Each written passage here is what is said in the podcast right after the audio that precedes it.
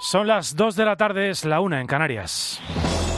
Con Guillermo Vila, la última hora en Mediodía Cope. Estar informado. ¿Qué tal? Buenas tardes, bienvenido a Mediodía Cope. A esta hora de la tarde quiero que te sitúes en la comandancia de la Guardia Civil de Pamplona. Son las 10 de la mañana. A esa hora está previsto que se abra la capilla ardiente con los restos mortales del Guardia Civil David Pérez uno de los que ha sido asesinado este pasado viernes por unos narcotraficantes eh, en Andalucía, como sabes. Dentro está su viuda. Imagina cómo se encuentra, cómo han pasado las últimas 48 horas los miembros de esa familia. A su lado, sus compañeros, muchos de los cuales han escoltado el féretro desde Cádiz en un emocionante viaje. Porque según avanzaba el coche fúnebre en dirección a Navarra, los compañeros de David, los guardias civiles, iban saliendo por los puentes, por los arcenes, mostrando su respeto. Pero volvamos a la capilla ardiente. En ese clima de enorme tensión se presenta el ministro del Interior, Fernando Grande Marlasca. La viuda, hasta en cuatro ocasiones, pide que no sea él quien le imponga la cruz de oro de la Guardia Civil. Finalmente, Marlasca ha ido a imponer esa medalla y la mujer lo ha rechazado. Y ha tenido que ser un teniente general el que ha impuesto esa condecoración, desde luego merecida, entre el aplauso de los presentes y en un clima de enorme, enorme e innecesaria tensión. Tremenda la dignidad de esta mujer evitando el lucimiento del ministro. Esto en Pamplona, pero es que en Cádiz ha tenido lugar esta mañana a las 10 en la catedral el funeral por el otro guardia civil asesinado, Miguel Ángel Gómez, que arrancaba con, con menos tensión, no había políticos a la vista, pero con igual emoción.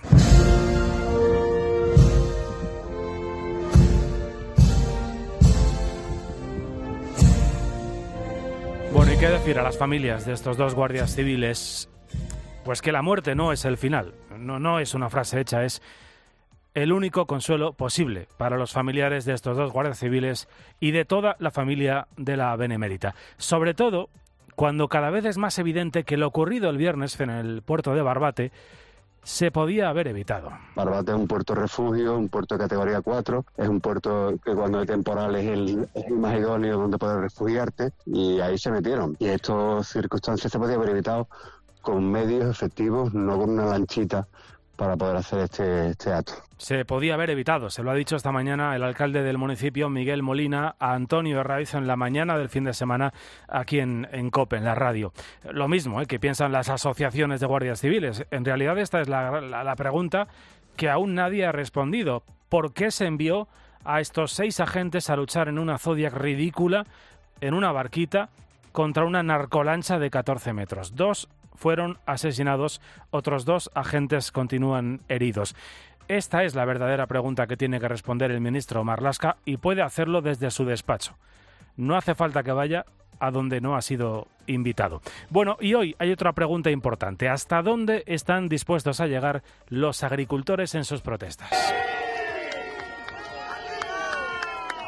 Este es el, momento en el que anoche miembros de la plataforma del transporte y un grupo de agricultores de la plataforma 6F acordaban prorrogar un paro general y trataban de sortear el cordón policial, momento en el que las fuerzas y cuerpos de seguridad del Estado eh, tuvieron que intervenir. Hoy, este domingo, es el sexto día de protestas, el primero tras ese anuncio de paro general y lo cierto es que esta mañana los cortes en las carreteras se han concentrado básicamente en Sevilla, en Teruel y en Toledo. Veremos qué pasa esta semana, que viene de nuevo cargada de movilizaciones en toda España, y veremos sobre todo la reacción del resto de transportistas y del sector de la logística. Nos preocupan los efectos que pueda tener el nuevo paro del transporte. Eh, nosotros apostamos siempre por el diálogo y la negociación. Somos una actividad esencial y eso acarrea una gran responsabilidad tanto económica como social. Francisco Aranda, presidente de la patronal que agrupa a los empresarios de la distribución que pide prudencia, que pide negociación. Y no es para menos. ¿eh? Se calcula que esta semana de movilizaciones han supuesto una pérdida de 35 millones de euros por cada día en que los camiones han estado atrapados en las carreteras. Y el gobierno que, bueno, pues de momento nada, sin reuniones a la vista. Eso sí, con la que está cayendo, Sánchez anoche se fue a los Goya. Escuchas Mediodía Cope. En este domingo, ¿qué más cosas están pasando? Alicia García. Pues que a falta de una semana para las elecciones gallegas, este domingo tenemos varias encuestas y salvo la del país, todas dan la mayoría absoluta al candidato del PP, Alfonso Rueda. Los sondeos coinciden en que el BNG sería la segunda fuerza y según la del mundo, ni Sumar ni Vox entrarían en el Parlamento de Santiago. Mañana hay encuesta del CIS y a las 9, también mañana, va a estar aquí en Herrera en Cope Narciso Michavila, que es director de GAT3. Además, estamos contando que en Soria un hombre ha sido detenido por intentar arrojar a su pareja por la ventana delante de su hijo menor. Da más datos Miguel Latorre, subdelegado del Gobierno. Estaba intentando arrojar al vacío a una mujer, su pareja sentimental, en presencia de un menor y de otro conviviente, quien ha sido quien finalmente ha impedido que la tentativa se consumara. Los hechos se producían en la madrugada de este domingo, cuando el 091 recibía una llamada que alertaba de que una persona intentaba arrojar al vacío a otra desde la ventana de su domicilio. Y en Palma, otro suceso lamentable. Los padres de un bebé de siete semanas han sido detenidos por un delito de lesiones ante sospechas de malos tratos, después de que los médicos de un hospital alertaran de que el pequeño tenía fracturas por haber sido zarandeado a la fuerza. Y termino con la gala de los Goya de anoche, con un dato. El dato es que alcanzó una cuota de pantalla del 23,5%, pese a ser la menos vista desde 2006, es decir, desde hace 18 años. Bueno, y Getafe y Celta eh, acaba de arrancar el primer partido de la jornada dominical en primera. Ignacio Orsaga, buenas tardes. Buenas tardes. El Getafe llega con la aspiración de acercarse a puestos europeos y el Celta con la necesidad de puntuar para alejarse del descenso. Por ahora, minuto 6 de partido, Getafe 0, Celta 0. El resto de encuentros de la jornada son Mallorca Rayo a las 4 y cuarto, Sevilla Atlético a las 6 y media y Barcelona Granada a las 9 de la noche. Antonio Ruiz, ¿alguna novedad en el equipo dirigido por Simeone?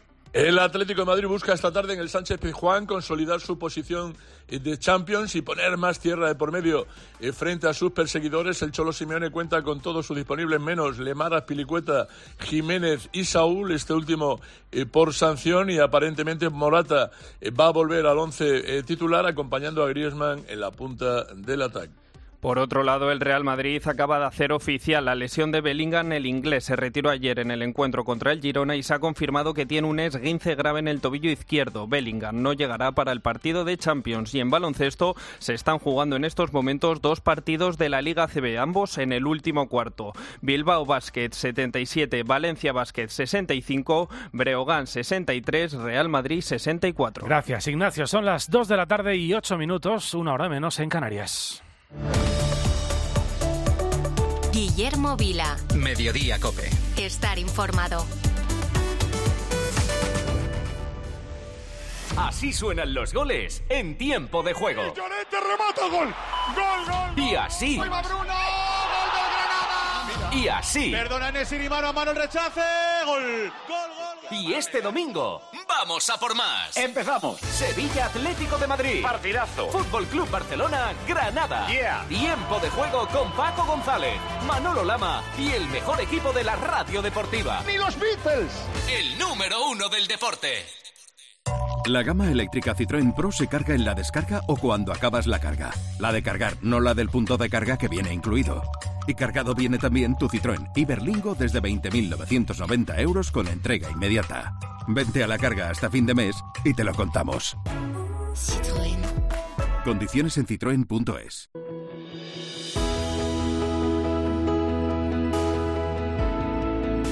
Escuchas Mediodía Cope. Con Guillermo Vila. Estar informado. Beatam Mariam Antoniam a Santo Joseph de Paz y Figueroa, Sandam esse de Cernimus e de Finimus. A Santorum Bueno, catálogo pues, este es sin duda uno de los sonidos de la mañana. Este era el momento en el que el Papa Francisco proclamaba la canonización esta mañana de la primera santa argentina. Se trata de María Antonia de Paz y Figueroa, conocida en Argentina como Mama Antula, vivió y murió en el siglo XVIII eh, ha sido en una misa en la Basílica de San Pedro ante la presencia del presidente de su país, de Javier Milei, con quien el Santo Padre se va a entrevistar este lunes. Durante la Eucaristía, como es habitual, se ha colocado un tapiz con una gran imagen de la Santa en el interior del Templo Vaticano.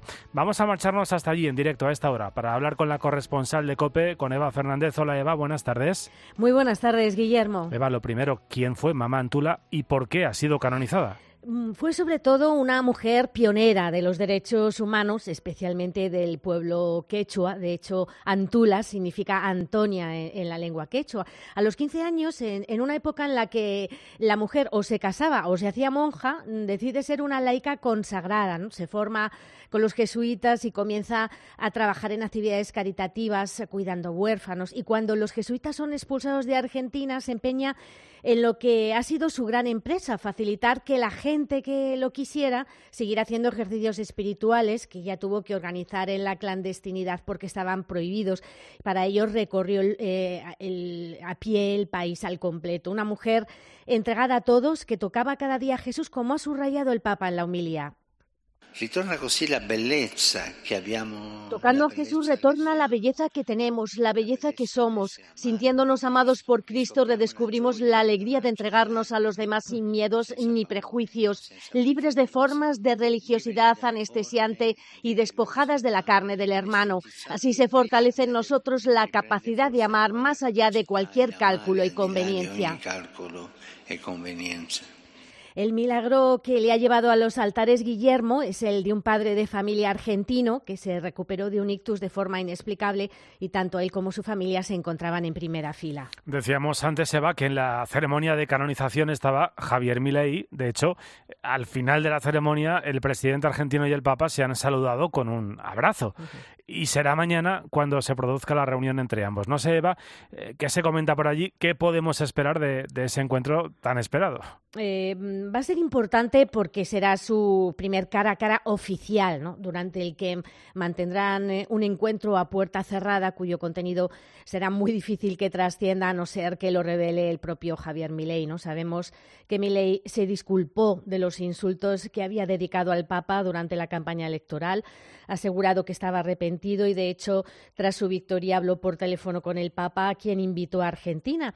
Y posiblemente esta invitación a Argentina va a ser uno de los temas centrales del encuentro, aunque conociendo al Papa aprovechará sin duda esos momentos a solas, sin cámaras ni fotógrafos delante, para recordar a Milei el valor de la alta política que pone siempre en primer lugar al pueblo. Mañana, además, Guillermo, Milei también se encontrará con el presidente Mattarella y con la primera ministra Giorgia Meloni. Gracias, Eva, como siempre. Un abrazo y buenas tardes. Igualmente, un abrazo a todos. Bueno, son las dos de la tarde y 12 minutos. A esta hora te contamos una noticia de última hora que acabamos de conocer y de la que de momento tenemos pocos datos. Ah, hay siete personas heridas, dos de gravedad al caer un árbol encima de una atracción en Por Aventura a causa de las fuertes rachas de viento. Según las primeras informaciones, los dos heridos graves se encuentran en estado crítico. Eh, seguiremos trabajando para contarte los detalles y ampliar la información en cuanto la tengamos en este mediodía COPE.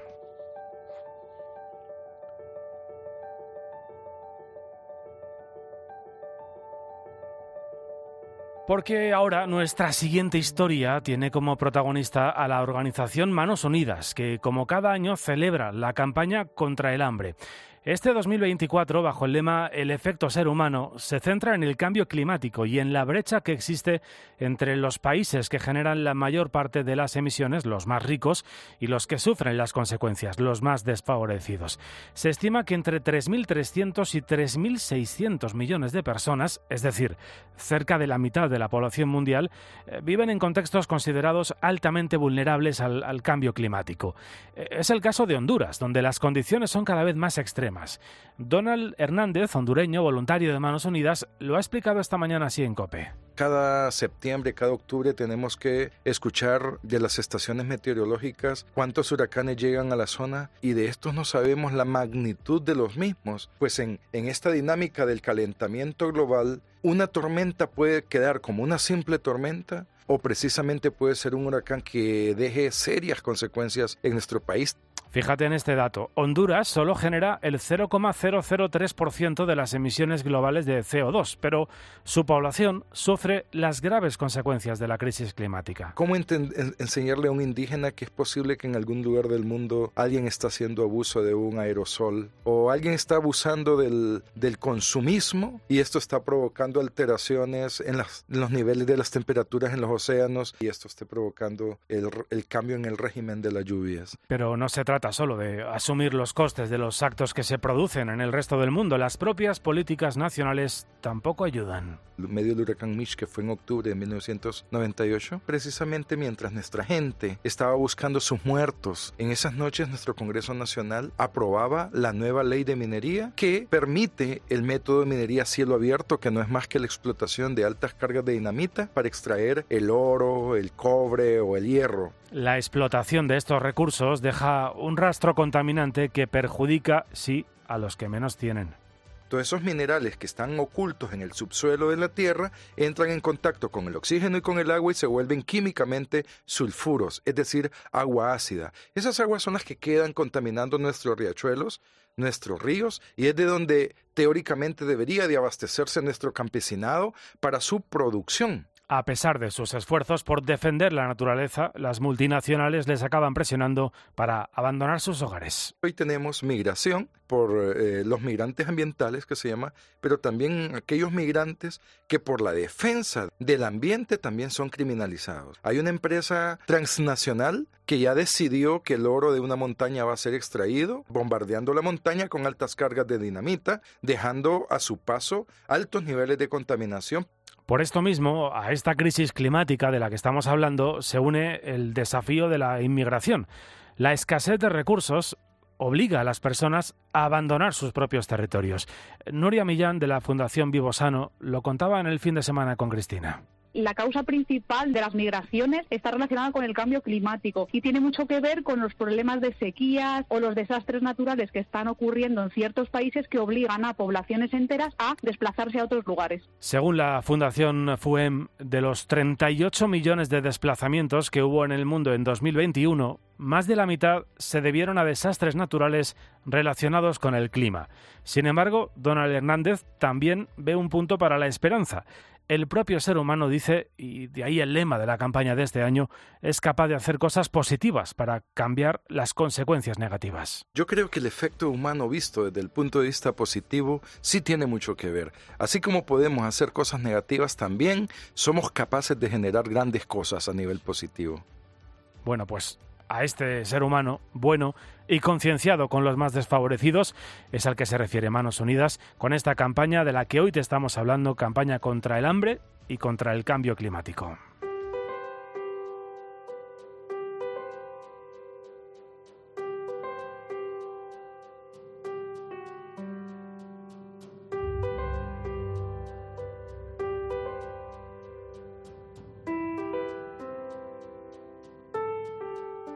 Nuestra próxima historia nos va a llevar en este mediodía cope hasta Lourdes. Allí se apareció, como sabes, la Virgen María a la niña Bernadette. Eh, en uno de los días la Virgen le pidió que excavase muy cerca del río, así lo hizo la, pequeña y de ahí surgió un manantial de agua. Y muchos, eh, pues de los que se han bañado desde entonces en esas aguas, han visto curadas sus dolencias. Por eso en el año 1905 se abrió la oficina que investiga los posibles milagros. El doctor Patrick Ziller es el responsable de esta oficina. Recibimos más o menos 50 declaraciones voluntarias y espontáneas cada año, aproximadamente una a la semana. Bueno, en el santuario de Lourdes, desde que tuvieron lugar las apariciones, eh, y estamos hablando del año 1858, solamente se han aprobado 67 milagros. Estos representan apenas el 1% de las solicitudes para que un milagro sea reconocido como tal. Depuis 149 en todo este tiempo solo han sido oficialmente admitidos por la Iglesia 67 milagros, por lo tanto menos de un 1% se reconocen como milagrosas. Es la prueba de que la Iglesia católica no va detrás de los milagros, es siempre muy prudente con estos acontecimientos. Hay que ser prudente porque es verdad que la experiencia de cualquiera que vaya al santuario de Lourdes pues es muy potente y marca a, las personas que se acercan allí a, rezar. Pero eh, Patrick Ziller, aunque comprende que mucha gente asegure que ha recibido un milagro, eh, quiere ser prudente efectivamente y, estudiar milimétricamente cada caso. Por supuesto, hay personas que se sienten mejor aquí por el simple hecho de estar en Lourdes. Imagine solo los esfuerzos que hacen para venir aquí, económicos o de tiempo. Por eso es normal que produzcan mejoras. Por eso soy muy prudente con cada caso que llega. Bueno, eh, seguramente a estas alturas, eh, alguna vez en tu vida te hayas preguntado, bueno, pero ¿qué exactamente qué es esto de un milagro? ¿Qué entiende la Iglesia eh, como un milagro? ¿Qué hay que hacer para certificarlo?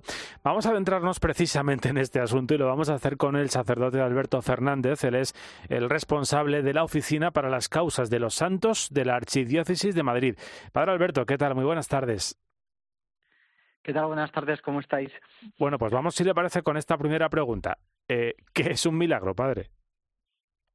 Bueno, eh, yo me dedico a las causas de los santos en la Archidiócesis de Madrid y tenemos un proceso en cierto modo paralelo a este que se hace en Lourdes para el reconocimiento de un milagro. Entendemos un milagro desde el punto de vista teológico eh, y en cierto modo también científico como una curación que es científicamente inexplicable y que solo se puede atribuir a la intervención directa de Dios, a una intervención divina. Mm, y, entiendo que el proceso, escuchábamos antes eh, a este experto, es muy exigente, ¿no? O sea, hay una prudencia enorme por parte en toda la investigación antes de poder llegar a determinar que efectivamente no hay una causa médica o no hay una causa científica. Entiendo que es un proceso complejo y supongo largo. Efectivamente, tanto en las causas de los santos como en esta comisión eh, de Lourdes se examina el caso muy detenidamente y además se pide un dictamen a varios peritos médicos que son expertos en esa materia. A un perito médico no se le pide eh, una opinión sobre si es o no un milagro. Lo que se pide a estos médicos que son, especialistas, como digo, en la materia concreta, en especialidad concreta, es que den eh, un informe sobre, a partir de los datos que tenemos de el curado, sobre el pronóstico que mm. tenía, el diagnóstico, la terapia que se ha utilizado, el estado actual de la cuestión y, o del sanado y si hay relación, y esto es muy importante, si hay relación causa-efecto entre la terapia utilizada y el estado actual.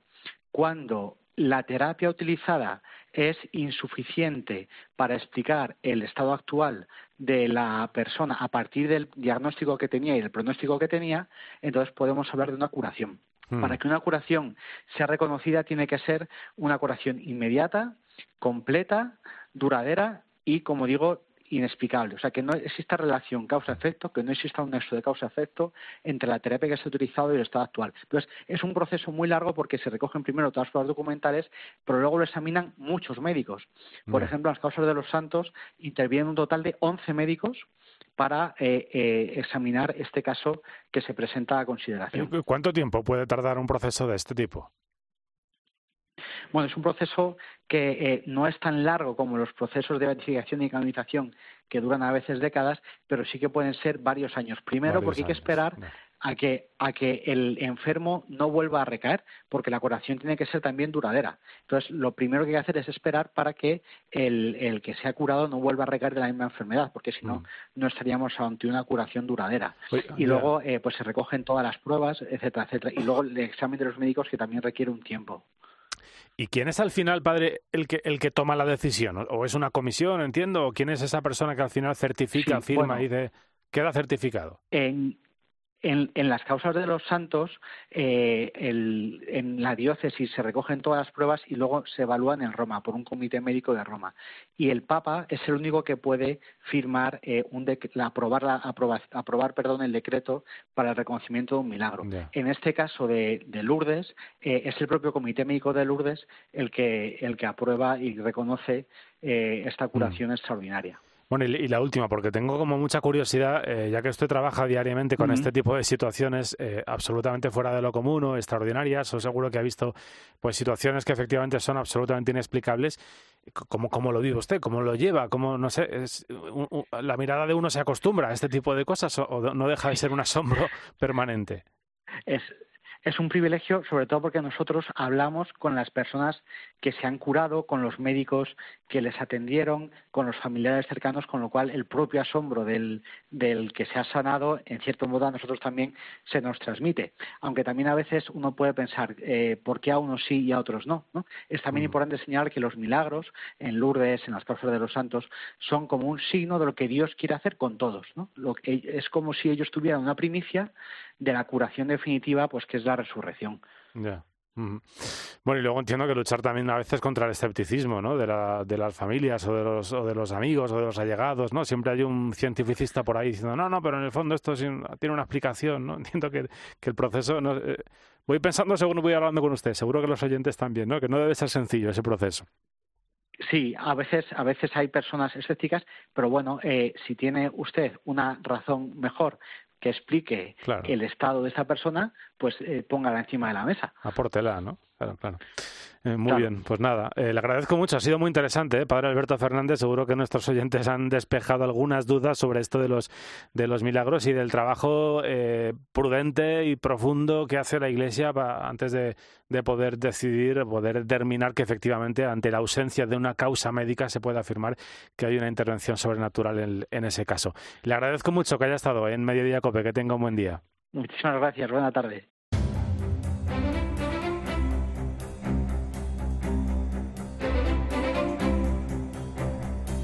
Guillermo Vila. Mediodía Cope. Estar informado. Bueno, pues nuestra próxima historia nos va a llevar a una coral eh, muy especial, ¿eh? ya verás. La coral de Fuente Arme... a ver si lo digo bien, Fuente Armejil, un pueblecito de Soria que solo tiene 60 habitantes. No, no son precisamente los chicos del coro, pero desde luego no por ganas, ilusión y juventud de corazón. Algunos su pelo ya tienen el pelo plateado pero hoy han conseguido un deseo casi que deseaban desde que eran niños, cantar en el Vaticano. Su director Héctor Díez Berzosa se ha mostrado emocionado por todos estos días en Roma. Muy emocionados porque todas las personas que estaban visitando la iglesia pues eh, han estado encantadas eh, con nuestros cánticos y bueno, pues seguimos. Y para completar el número de la coral han agregado personas de otros pueblos de la provincia de Burgos como Caleruega porque Fuente Armejil forma parte de esos pueblecitos de la provincia de Soria que son una auténtica preciosidad y que tienen mucha relación con la zona sur de, Burgos. Un total de 21 personas han acudido a esta cita en Roma. Dada su edad y las dificultades físicas que, tenían algunos de ellos, pues hay personas que no han podido viajar. Rufino García es uno de los integrantes de esta coral y nos explica, nos cuenta, resalta la admiración de la gente que les veía cantar apoteósico, todos con la boca abierta Digo yo que lo haríamos bien, no lo sé, pero yo me he fijado, estaban igual que los pajaritos cuando están en el nido esperando eh, el, alimento de su madre, así estaban todos con la boca abierta escuchándonos. Bueno, pues eh, seguro que estaban todos con la boca abierta y seguro que lo han hecho fenomenal. Domingo 11 de febrero repasamos el santoral de este día tan especial con Jesús Luis Sacristán. Buenas tardes. ¿Qué tal, Guillermo? Buenas tardes. En este domingo celebramos la Virgen de Lourdes. En 1858 la Virgen se apareció en Lourdes en Francia Bernardita Subirú, una niña de ese pueblecito. La Virgen le pidió que le construyesen una capilla allí, que es la actual basílica, y de ahí surge un gran centro de peregrinación. Y esta semana, el próximo día 14, es miércoles de ceniza y comienza la cuaresma.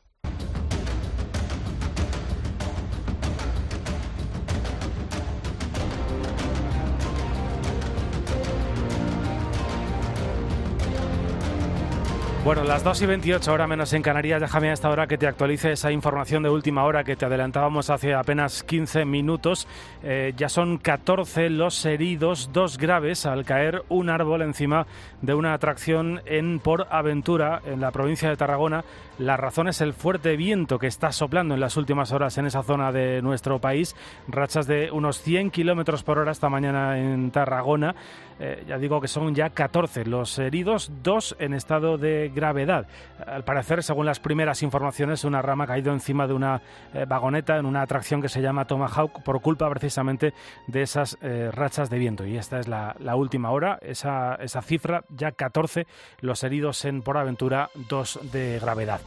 En apenas un minuto vamos a llegar a las dos y media de la tarde, a la una y media en Canarias. A esa hora actualizamos todo lo que está pasando en este martes de febrero en Mediodía Cope. Eh, una vez convocado un paro general, ¿hasta dónde están dispuestos a llegar los agricultores apoyados desde ayer por algunos transportistas con sus protestas? ¿Hasta dónde van a llegar? ¿Cuál es la fecha de fin de esas movilizaciones? El gobierno va a sentarse con ellos. En un instante, en Mediodía Cope, buscamos respuestas.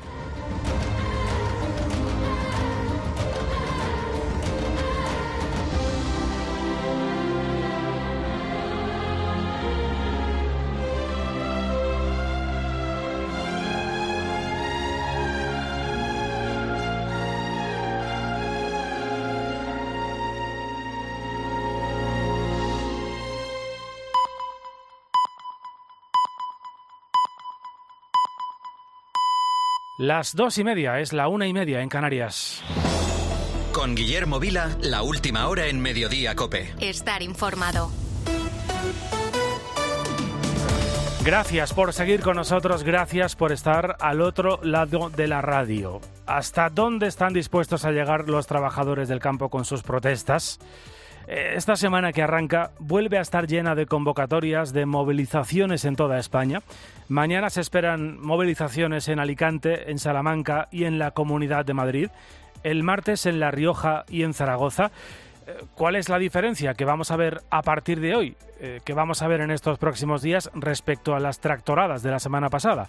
Bueno, la principal diferencia es que al paro general del campo se suman desde ayer los representantes de la plataforma en defensa del transporte.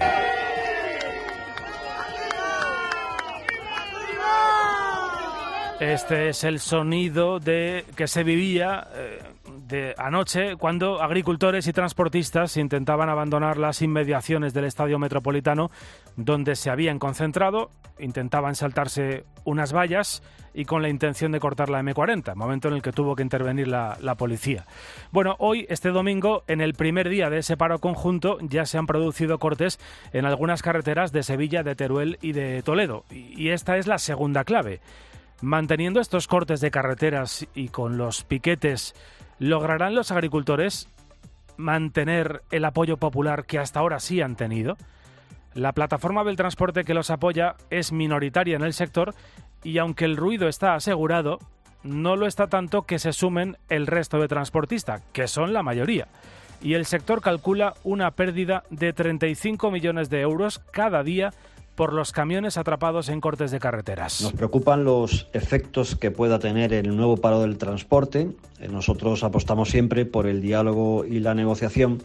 Somos una actividad esencial y eso acarrea una gran responsabilidad tanto económica como social. Diálogo y negociación es lo que pide Francisco Aranda, presidente de la patronal que agrupa a los empresarios de la distribución.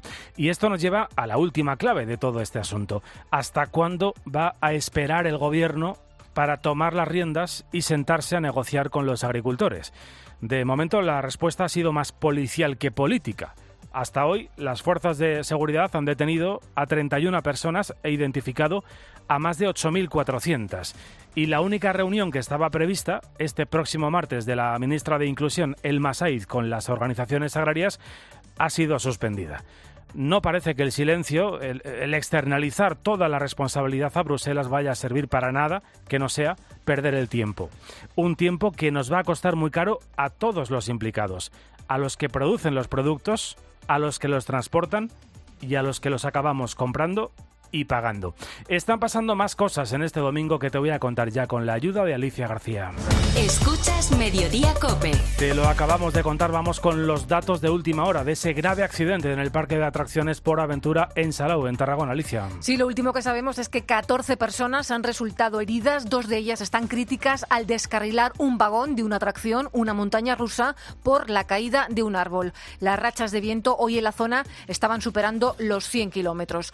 Un helicóptero helicóptero medicalizado ha evacuado a los heridos más graves a distintos hospitales. Casi todas las encuestas publicadas hoy dan la mayoría absoluta al popular Alfonso Rueda en las elecciones gallegas del próximo domingo. La única que no lo hace es la del país, que abre la puerta a que los populares pierdan esa mayoría. Mañana, que es el último día para poder publicar sondeos, habrá otro más del CIS. También mañana, a las 9, estará el director de GAT3, Narciso Michavila, aquí con Herrera en COPE. Y el Papa Francisco ha proclamado hoy a la primera santa argentina.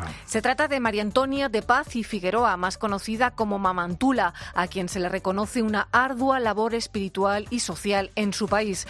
Ha sido en una misa en la Basílica de San Pedro a la que ha asistido el presidente argentino Javier Milei. De hecho, se han dado un abrazo Milei y el Papa Francisco al término de la ceremonia religiosa. Mañana, lunes, es cuando tendrá lugar la reunión entre el presidente de Argentina y el Santo Padre. Y además de todo esto, Ignacio Arzuaga, buenas tardes. Buenas tardes, Guillermo. A esta hora tenemos fútbol en directo. El Getafe llega con la aspiración de acercarse a puestos europeos y el Celta con la necesidad de puntuar para, para alejarse del descenso. Por ahora, minuto 33 de partido en el Coliseum, Getafe 0, Celta 0. El resto de encuentros de la jornada son Mallorca Rayo a las 4 y cuarto, Sevilla Atlético a las 6 y media y Barcelona Granada a las 9 de la noche. Por otro lado, el Real Madrid ha hecho oficial la lesión de Bellingham. El inglés se retiró ayer en el encuentro contra el Girona y se ha confirmado que tiene un esguince grave en el tobillo izquierdo. Bellingham no llegará para el partido de Champions. En baloncesto acaban de finalizar dos partidos de la Liga ACB, Bilbao Basket 93, Valencia Basket 78 y Breogán 73, Real Madrid 80. Y por último un recordatorio, la selección femenina de baloncesto se juega a las 5 y media la clasificación para los Juegos Olímpicos contra Hungría. Una victoria frente a las húngaras da la clasificación automática para París. En caso de perder, la selección tendría que esperar una derrota de Canadá frente a Japón y se clasificaría como tercera de grupo. Son las 2 de la tarde y 35 minutos, 1 y 35 en Canarias. Escuchas Mediodía Cope. Con Guillermo Vila. Estar informado. Los agricultores españoles salieron a las carreteras y se lo contamos en riguroso directo. En la radio. En la radio.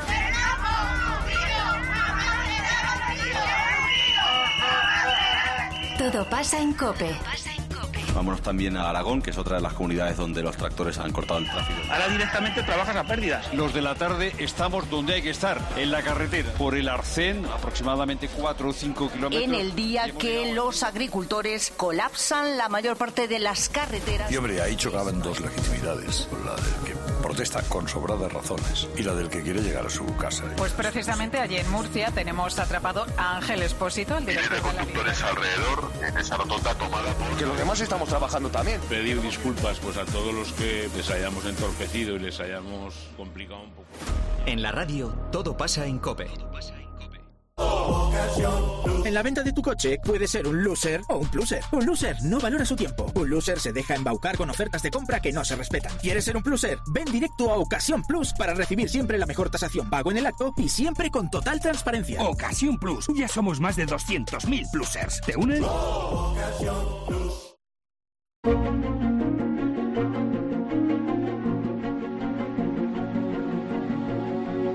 Guillermo Vila. Mediodía Cope. Estar informado.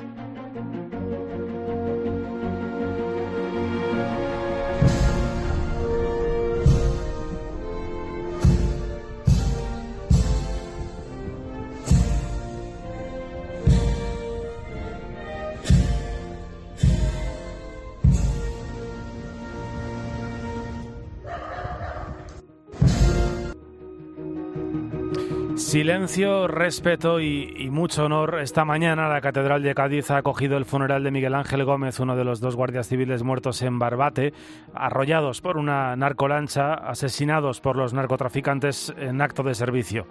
Miguel Ángel, natural del municipio gaditano de San Fernando, tenía 39 años, pareja y una hija. Mientras tenía lugar este funeral, los restos de David Pérez, el otro agente asesinado, llegaba a Pamplona. Allí, en la comandancia de la Guardia Civil, se instalaba su capilla ardiente para posteriormente eh, celebrarse el funeral en la catedral en la capital navarra, funeral que arrancaba a la una de la tarde. Cientos de agentes del cuerpo de la Guardia Civil entre aplausos recibían el cuerpo de David frente al templo, aunque la noticia desde luego está en esos momentos que se han vivido de enorme tensión en la capilla ardiente a las 10 de la mañana con la llegada del ministro del Interior Fernando Grande Marlasca. La viuda del agente asesinado había pedido que no fuera el ministro, que no fuera él quien le colocara la insignia, la condecoración. Vamos a conocer todos los detalles de lo que ha sucedido con el jefe de Interior de COPE, Juan Baño. Momentos tensos los vividos esta mañana en la capilla del Guardia Civil David Pérez Carracedo. La vida del agente, según ha sabido COPE en fuentes del entorno del fallecido allí presentes, ha rechazado la presencia del ministro en el momento en el que iba a imponer la Cruz de Oro de la Guardia Civil sobre el féretro del agente. Hasta cuatro veces ha rechazado la mujer a Grande Marlasca. Ha sido finalmente el teniente coronel Ferreras del Grupo de Acción Rápida de la Benemérita, unidad a la que pertenecía el fallecido, quien ha impuesto la condecoración entre los aplausos de los presentes. Desde el Ministerio del Interior no se detalla lo ocurrido. Desde el entorno de Grande Marlasca se muestra respeto por la decisión y el duelo de la viuda y afirman que el ministro ha querido agradecer y mostrar el reconocimiento a la labor del fallecido. David Pérez tenía 43 años, estaba casado y era padre de dos niños. Eh, sin duda, este fin de semana es la noticia lamentable del fin de semana. La muerte injusta, el asesinato de estos dos guardias civiles mientras trabajaban, fueron arrollados por una narcolancha en el puerto de Barbate, en Cádiz. Ahora mismo hay ocho personas detenidas esperando a pasar a disposición judicial. La Guardia Civil hoy ha dado a conocer la identidad de los tres últimos arrestados y ha señalado que el piloto de esa narcolancha tenía antecedentes por resistencia, desobediencia y blanqueo de capitales. Mientras tanto, la pregunta sigue siendo cómo ha podido pasar esto, cómo los agentes que luchan contra el narcotráfico pueden estar en tal posición de inferioridad. Te recuerdo que tanto los guardias civiles asesinados como los dos que han resultado heridos, uno de ellos de gravedad, se enfrentaban con su barquita a una lancha de 14 metros. Y esto es precisamente lo que ha denunciado aquí en COPE el alcalde de Barbate, Miguel Molina, que está convencido de que este suceso podría haberse evitado. Barbate es un puerto refugio, un puerto de categoría 4, es un puerto que cuando hay temporal es el, más idóneo donde poder refugiarte y ahí se metieron. Y estas circunstancias se podían haber evitado con medios efectivos, no con una lanchita para poder hacer este, este acto. Nosotros teníamos antes en Barbate cuatro patrullas todos los días, porque Barbate comprende Caños de Meca, comprende Zahora, comprende Sara de los Atunes. Son 25 kilómetros de costa que están desprotegidos con un solamente con una patrulla de la Guardia Civil. Eso, es impensable hoy en día. Hables con quien hables. En la zona la respuesta siempre es la misma. Falta de medios. Una idea en la que coinciden las asociaciones de la Guardia Civil. De hecho, hemos conocido hoy que JUCIL, la Asociación Profesional Justicia para la Guardia Civil, va a pedir una comisión de investigación en el Congreso que revise si, dicen, la inacción del Gobierno ha facilitado el crimen. Y sin duda, otra de las imágenes, o mejor dicho, sonido que a muchos no se nos quita de la cabeza, es ese sonido de las personas que, sin ser realmente conscientes, o sí, vete tú a saber, de la gravedad del asunto, jaleaban a los narcotraficantes desde el puerto mientras pasaban por encima de los guardias. Claro, esta mañana Antonio Rail le preguntaba al alcalde de Barbate por esta cuestión.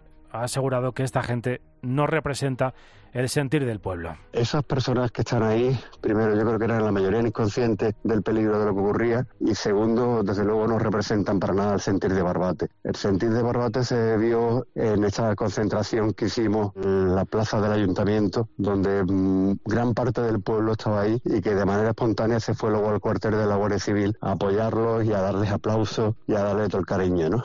Por cierto, que acabamos de conocer que el presidente del PP, Alberto Núñez Feijó, ha hablado por teléfono con los dos guardias civiles que resultaron heridos y les ha comunicado que mañana se desplazará a Cádiz para conocer de primera mano la situación en la zona. Feijó además pedirá a los portavoces en el Congreso y en el Senado de su partido que activen los mecanismos para reprobar al ministro Grande Marlasca en ambas cámaras, dicen los populares, al no haber estado a la altura de su cargo.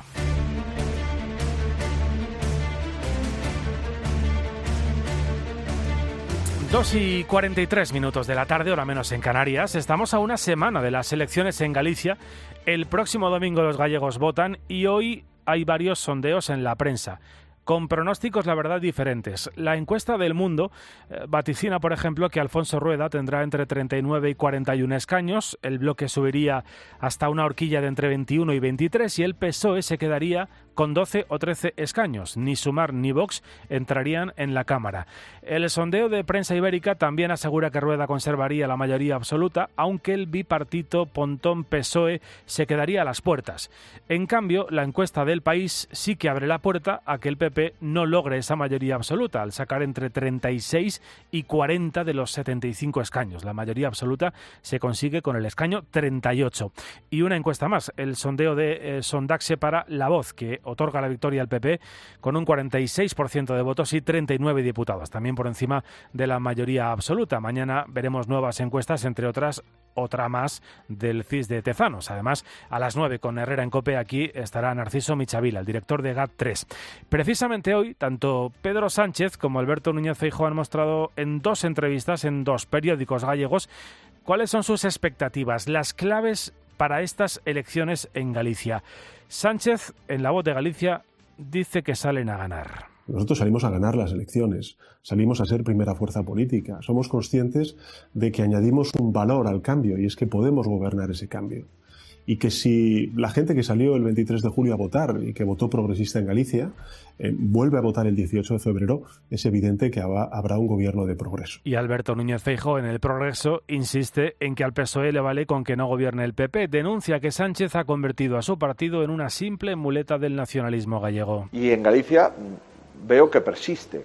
Su objetivo es que el PP no tenga mayoría absoluta, aunque ellos dejen de ser una fuerza determinante en la política gallega. Por tanto, el Partido Socialista lo que está optando es a ser muleta del, nacionalismo gallego. Hoy, por cierto, al Partido Popular le han llovido las críticas desde la izquierda, desde los partidos nacionalistas y desde Vox por el asunto de la amnistía y el futuro de Puigdemont.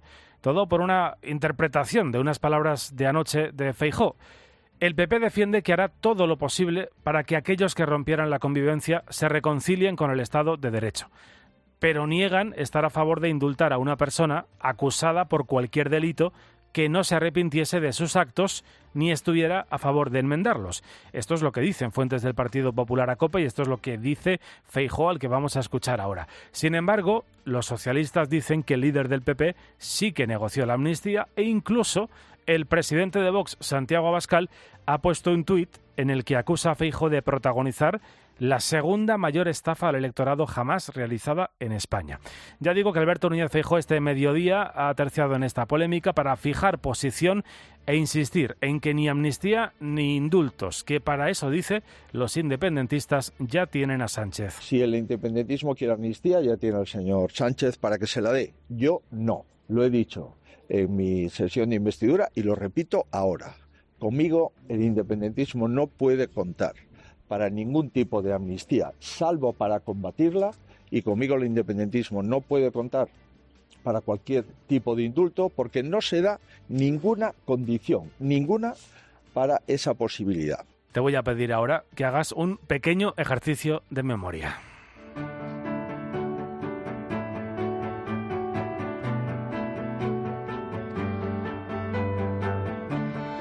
A ver, ¿cuánto tiempo sueles esperar antes de que te den cita en tu médico de atención primaria, en el, médico de cabecera de toda la vida? ¿Y cuánto esperabas antes de la pandemia? ¿Y hace 15 años? Lo cierto es que hay una sensación generalizada, estarás de acuerdo conmigo, y además una sensación que ahora viene corroborada por los datos. Lograr una cita con el médico de cabecera es cada vez más difícil en España. Solo una de cada cinco personas fue atendida por su doctor en el mismo día o al día siguiente de haber pedido la correspondiente cita. Y siete de cada diez de los pacientes tuvieron que esperar más de un día porque no había hueco. La espera media el año pasado fue de algo más de nueve días. Son datos que hemos conocido esta semana del barómetro sanitario realizado por el Ministerio de Sanidad y el CIS. Y hay mucha diferencia, además, según la comunidad autónoma en la que vivas. Cataluña es en la que más hay que esperar para conseguir una cita con el médico de familia, 12 días, y donde menos Asturias. Ahí la demora media es de 5 jornadas. En general, en el conjunto de España, el tiempo de espera en la atención primaria ha aumentado un 57% en los últimos 5 años. La gente valora bien a sus médicos, pero la espera desespera. Es lo que nos ha contado Ramón. Él vive en Madrid, aunque, como te digo, esto ocurre en toda España. Una vez que pedí cita para mi médico de cabecera, tardaron 11 días y me parece muchísimo tiempo. Eh, además tuve que hacerlo por internet porque es que nadie en el, en el ambulatorio me atendía por teléfono, o sea que era desesperante. Yo la verdad es que entiendo que todo esto pasara en la pandemia, pero ahora la verdad es que no lo entiendo, no lo, no lo tengo nada claro. Pero bueno, yo recuerdo que hace cuatro o cinco años llamabas y te daban cita al día siguiente o, o pasado mañana. En la atención primaria hay muchas plazas por cubrir debido a la falta de atractivo, ya que medicina de familia se ha convertido en algo así como la hermana pobre de la sanidad. Eso nos cuentan harían falta 5.000 médicos de familia y 1.000 pediatras para que cuando un facultativo de un centro de salud eh, coja sus vacaciones o esté de baja, eso no suponga un drama porque no hay reemplazo. España cuenta con unos 30.000 médicos de familia y 6.000 pediatras, pero en estos momentos hay una plantilla muy envejecida. Y ojo porque el 20% de los médicos que tras el MIR eligen medicina de familia abandonan la especialidad y se van a las urgencias o fuera de España, abrumados, nos dicen, por las listas de espera y la carga burocrática que pesa sobre las consultas. Una burocracia que además reduce el tiempo de atención al paciente al menos a, cinco minutos o incluso menos y que les impide desarrollar el trabajo para el que se formaron. La saturación y el desgaste de los médicos de familia aleja a las nuevas generaciones de esta especialidad, como detalla en COPE José Polo, que es presidente de la Sociedad Española de Médicos de atención primaria. La medicina de familia sí es atractiva. Lo que no es atractivo es el entorno en el que se trabaja o en las condiciones en las que se trabaja. En las condiciones en las que se trabaja en este momento, pues creo que debe mm, reformarse. Y lo primero que se debe hacer es reformar la atención primaria con unas medidas claras, ¿no? Facilitando al médico el tiempo de poder atender al paciente, aumentando los recursos humanos. Segundo, que la capacidad de resolución de ese médico trabaje de médico, que no se le pongan trabas administrativas ni a la prescripción ni a las solicitudes de pruebas diagnósticas y que además tenga tiempo para investigar o para formarse con todo, los españoles el año pasado puntuamos el funcionamiento del sistema sanitario público con un 6 sobre 10. La nota está medio punto por debajo de la que dábamos en 2019, antes de la pandemia. Cuando nos preguntan por la atención recibida por parte de nuestros médicos de familia, más del 81% contesta que es buena o muy buena. La sanidad es buena. En otro sistema sanitario creo que es un ejemplo y ha sido un ejemplo. Eh, tenemos un edificio construido, pero durante años hemos empezado a tener deficiencias o goteras como he dicho más de una ocasión, solucionemos la gotera antes de que esa gotera haga que nos derrumbe el edificio. ¿Y cuáles son los servicios médicos que mejor valoramos los españoles? Pues son las urgencias del 112 y del 061 y los ingresos y la asistencia en los hospitales públicos con un notable en ambos casos.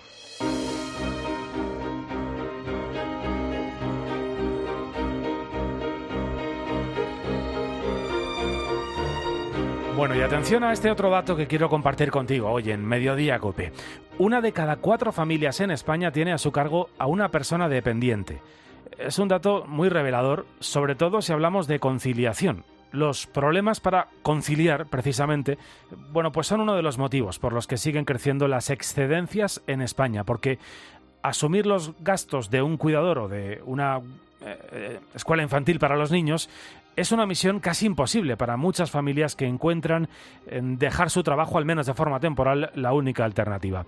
Hablamos de que en los últimos 15 años las excedencias en España se han duplicado. Ana Huertas, buenas tardes. Hola, Guillermo. Solo en 2023, fíjate, se incrementaron más de un 15%. El año pasado se solicitaron casi 55.000 eh, excedencias en España, un aumento importante, pero no es una cifra muy alta en comparación con otros países, porque aquí las excedencias no se pagan. En más de 8 de cada 10 casos, quienes se acogen a esta posibilidad además son mujeres. Como María, una joven de 26 años que dejó su trabajo en una universidad para cuidar de su madre a quien le diagnosticaron un tumor cerebral en septiembre de 2020. Entonces ese momento es en el que yo me planteo dejar de trabajar para dedicarme a ella y cuidarla. Entonces, bueno, me pido una excedencia y dejo mi trabajo. Y lo dejé durante seis meses para dedicarme a ella completamente, ¿no? Porque, bueno, eh, necesitaba una persona que la cuidara y que mejor que su hija que estuviera ahí a su lado. Acogerse a una excedencia a veces es una decisión personal, como en el caso de María, pero en la mayoría de los casos el principal motivo sigue siendo económico, es decir, es una obligación. Dolores López, socióloga, profesora de geografía en la Universidad de Navarra. Razones de, de no me compensa económicamente, me cuesta más trabajar que quedarme cuidando a, a, mi hijo. Yo creo que claramente las condiciones de trabajo y las condiciones económicas son las que más pesan a la hora de, de tomar una excedencia. Ahora mismo el 84% de las excedencias las solicitan ellas, las mujeres, pero es cierto que también está creciendo el número de excedencias entre hombres, principalmente jóvenes. Aunque el cuidado sigue teniendo cara de mujer en todos los planos, en el cuidado de los menores, pero también en el cuidado de los mayores, se está viendo un cambio de tendencia y se está viendo un cambio especialmente vinculado a las nuevas generaciones. Pues la clave efectivamente está en que la excedencia sea una posibilidad, es decir, que uno pueda elegir dejar el trabajo porque voluntariamente quiere hacerlo, no porque económicamente sea la única solución posible, sea la única eh, luz que en situaciones muy difíciles a veces una familia encuentra o la única luz que ve al final del túnel.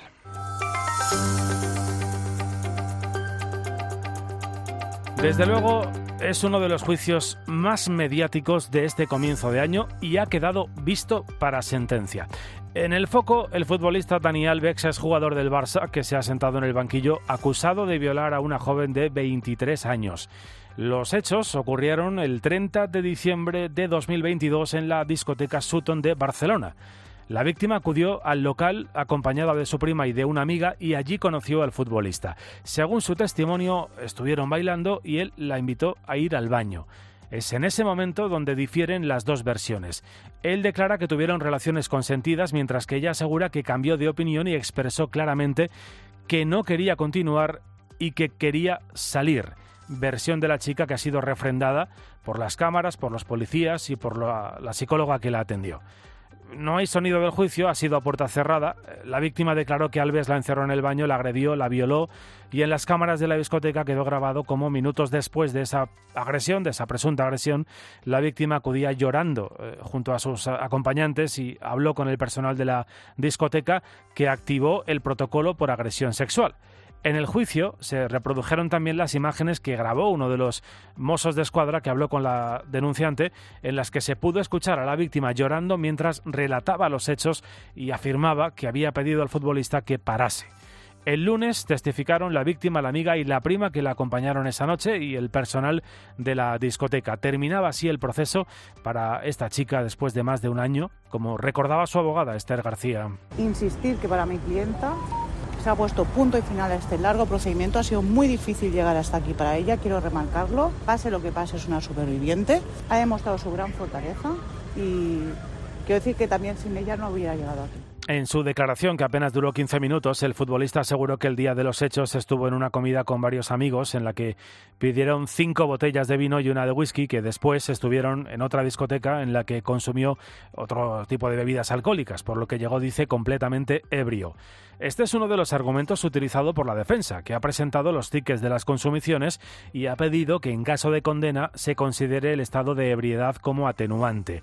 Respecto al momento de la presunta violación, Alves declaró textualmente que la víctima no le dijo que parara ni que se quisiera ir y que los dos estaban disfrutando.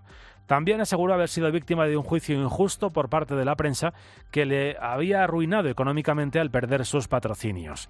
En las pruebas periciales se declaró que la víctima estaba en una situación de miedo que le provocó algunas lagunas, pero que su relato era coherente lo que no encontraron fueron lesiones compatibles con agresiones como tirones del pelo, bofetones o lesiones internas. Sin embargo, uno de los doctores del Hospital Clinic presentes en el juicio aseguró que, según sus propios informes, el 80% de las mujeres que sufren una violación o una agresión sexual no presentan lesiones de ningún tipo. El juicio ha quedado, ya te digo, visto para sentencia. La Fiscalía pide una condena de nueve años de cárcel y una indemnización para la víctima de 150.000 euros, además de una orden de alejamiento. La acusación particular, por su parte, pide 12 años de prisión y la defensa la puesta en libertad inmediata. Así lo confirmaba Inés Guardiola, abogada de Alves, a la salida del juzgado. Solo deciros que he defendido la inocencia del señor Alves porque es inocente y consecuentemente he pedido la libertad. Ahora tenemos que esperar la decisión del tribunal y vamos a, no voy a decir nada más, ¿vale? Simplemente que el señor Alves es inocente, tenemos que esperar ahora la sentencia del tribunal. Y a las 2 y 58 te cuento los últimos datos que tenemos de esa noticia de última hora que te adelantaba al arranque de este mediodía COPE, esos 14 eh, heridos por un accidente que ha tenido lugar en Poraventura, en Tarragona. Dos heridos se encuentran graves en el Hospital Juan 23, los siete leves en el Hospital Santa Tecla de Tarragona. El resto han sido atendidos en el mismo parque de atracciones. Este es el balance final de ese siniestro, de ese accidente, que ha tenido como causa las fuertes rachas de viento.